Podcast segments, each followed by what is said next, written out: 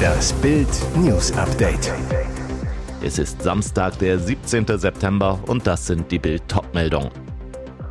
Millionen Euro von unseren Gebühren, die Luxusrenten der ARD-Bosse. Verband fordert keine Lieferungen aus Bundeswehrbeständen mehr an die Ukraine. Blitzaufstieg, dieser Inder ist jetzt reicher als Amazon-Gründer Bezos.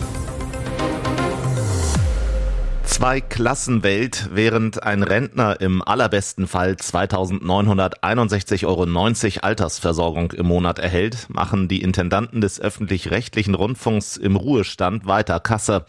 Denn bei den Senderchefs kommt eine satte Betriebsrente auf die gesetzliche Rente obendrauf, alles finanziert aus unseren Gebührengeldern. So landen die TV-Administratoren dann bei Versorgungsansprüchen, die sogar klar über dem Satz von Beamten liegen. Nach Bildinformation soll Ex-NDR-Intendant Lutz Marmor dadurch auf über 20.000 Euro Betriebsrente im Monat kommen. Der NDR wollte die Summe auf Bildanfrage nicht bestätigen. Das seien personenbezogene Daten, zu denen wir keine Auskunft geben. Andere Anstalten verweisen schnöde auf ihre Geschäftsberichte, in denen die Intendanten Ruhegelder aber oft nicht gesondert ausgewiesen werden. Transparenz sieht anders aus. Steuerzahler-Vize Michael Jäger zu Bild. Intendantenpensionen dürfen kein Tabuthema sein. Alle ARD-Anstalten müssen für ihr Spitzenpersonal die Höhe der Betriebsrenten offenlegen und sagen, was sie ihren Ex-Chefs im Monat ausschütten. In der Debatte über Panzerlieferungen an die Ukraine warnt der Deutsche Bundeswehrverband vor einer Kannibalisierung unserer Truppe. Wir verstehen den Wunsch der Ukraine nach schweren Waffen nur zu gut. Wir können uns vorstellen, beispielsweise Schützenpanzer aus den Beständen der Industrie abzugeben, sagte Verbandschef André Wüstner dem Redaktionsnetzwerk Deutschland. Was aus unserer Sicht als Berufsverband allerdings nicht mehr geht, ist die Abgabe von Waffen und Munition der Bundeswehr. Jede einzelne Lieferung führt zu einer Schwächung der Bundeswehr. Wüstner, unsere Forderung ist daher keine weitere Abgabe aus Bundeswehrbeständen und genauso wichtig, umgehende Beschaffung von Ersatz für die bisher abgegebenen Systeme. Tesla-Boss Elon Musk auf dem Thron, weit abgeschlagen dahinter Amazon-Gründer Jeff Bezos. So schien die Spitze der Liste der reichsten Menschen der Welt zuletzt in Stein gemeißelt zu sein. Doch jetzt kommt Bewegung in die Vermögensstatistik. Bezos, der vor einem Jahr als Amazon-Chef zurückgetreten war, wurde mittlerweile von Platz zwei verdrängt. Der indische Großunternehmer Gautam Adani zog an Bezos vorbei, hat laut Bloomberg mittlerweile ein Vermögen von 146,8 Milliarden Dollar angehäuft. Irre, Anfang des Jahres lag Adani in der Reichenliste noch auf Platz 14, dann folgte der kometenhafte Aufstieg. Es ist das erste Mal überhaupt, dass jemand aus Asien so weit oben auf der reichen Liste steht. Auslöser, die Aktien seines Flaggschiffs Adani Enterprise Limited stiegen diese Woche auf einen Rekordwert. Einige Unternehmen seiner Gruppe haben seit 2020 mehr als 1000 Prozent zugelegt.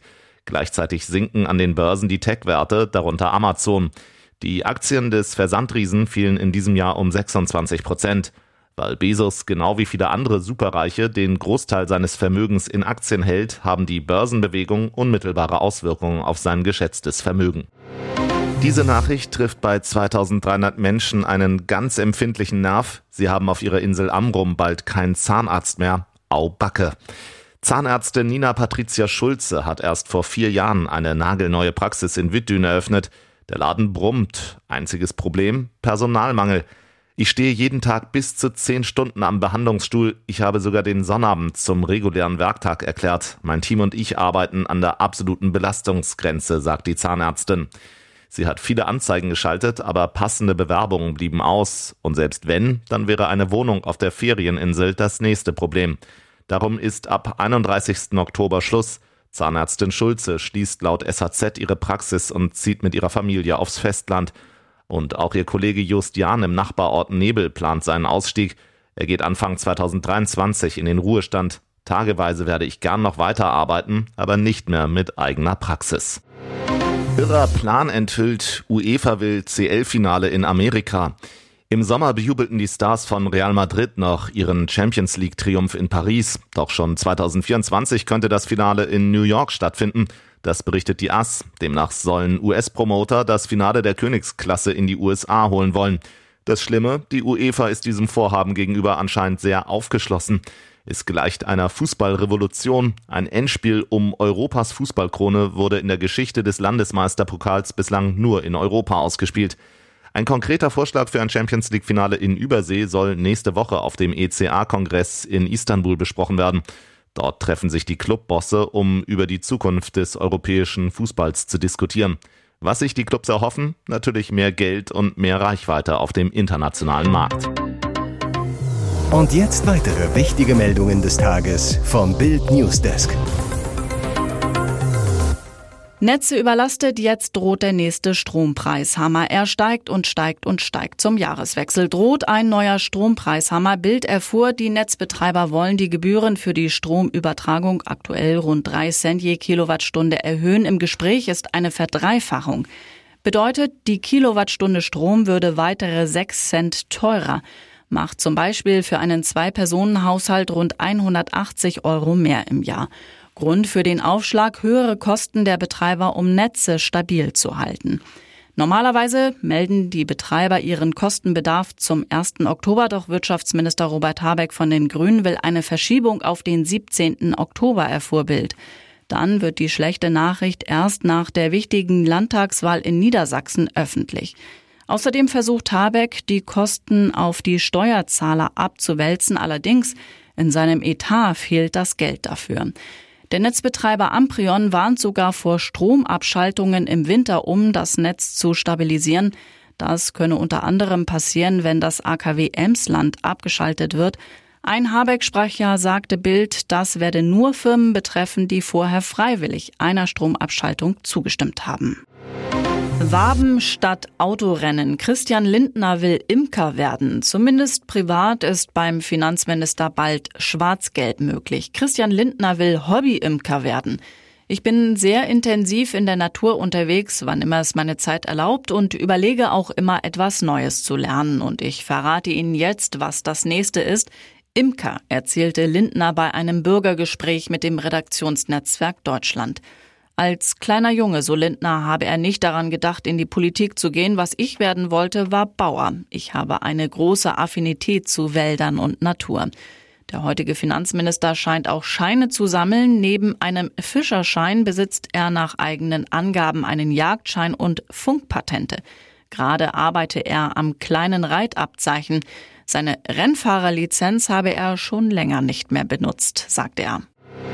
Zwei Tage vor dem Staatsbegräbnis der Queen Zoff um königliche Hoheit. Harry und Meghan wollen höhere Titel für ihre Kinder, aber der König sagt nein. Sie sind die Enkel des englischen Königs, doch königliche Hoheiten sind sie nicht. Die neue Rangordnung der Royals sorgt hinter den Kulissen für Gerangel. Im Zentrum des Zoffs Prinz Harry und Meghan.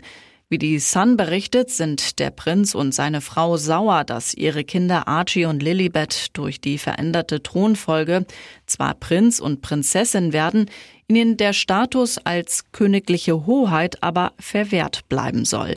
Hintergrund mit der Abkehr vom Königshaus 2020 hatten die Sussexes den Anspruch auf die Nutzung ihres Her Royal Highness Titels verloren und damit das Anrecht auf royale Security.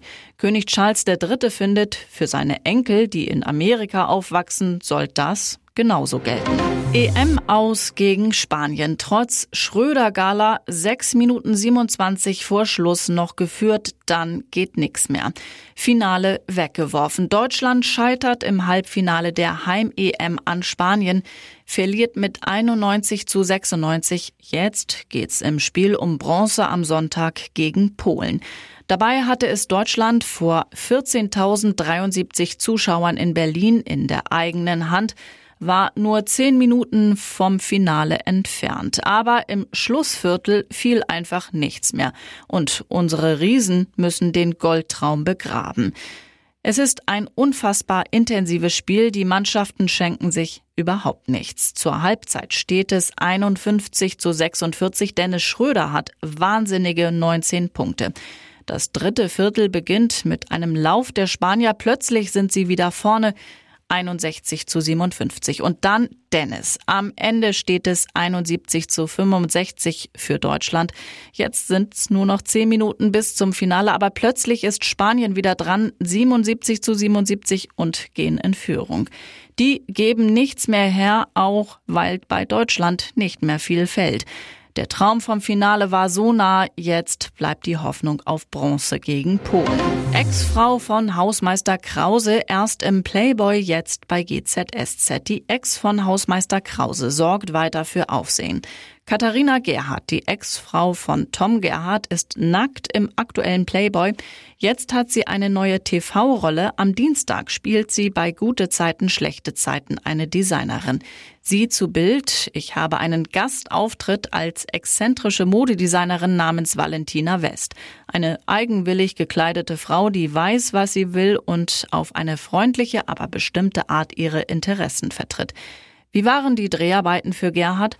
Sie haben mir sehr viel Spaß gemacht, nicht zuletzt wegen meiner bezaubernden Szenenpartnerinnen Valentina Pade und Anne Menden.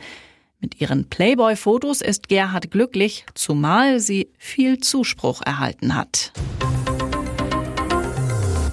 Weitere spannende Nachrichten, Interviews, Live-Schalten und Hintergründe hört ihr mit Bild TV Audio. Unser Fernsehsignal gibt es als Stream zum Hören über TuneIn und die TuneIn-App auf mehr als 200 Plattformen, Smartspeakern und vernetzten Geräten.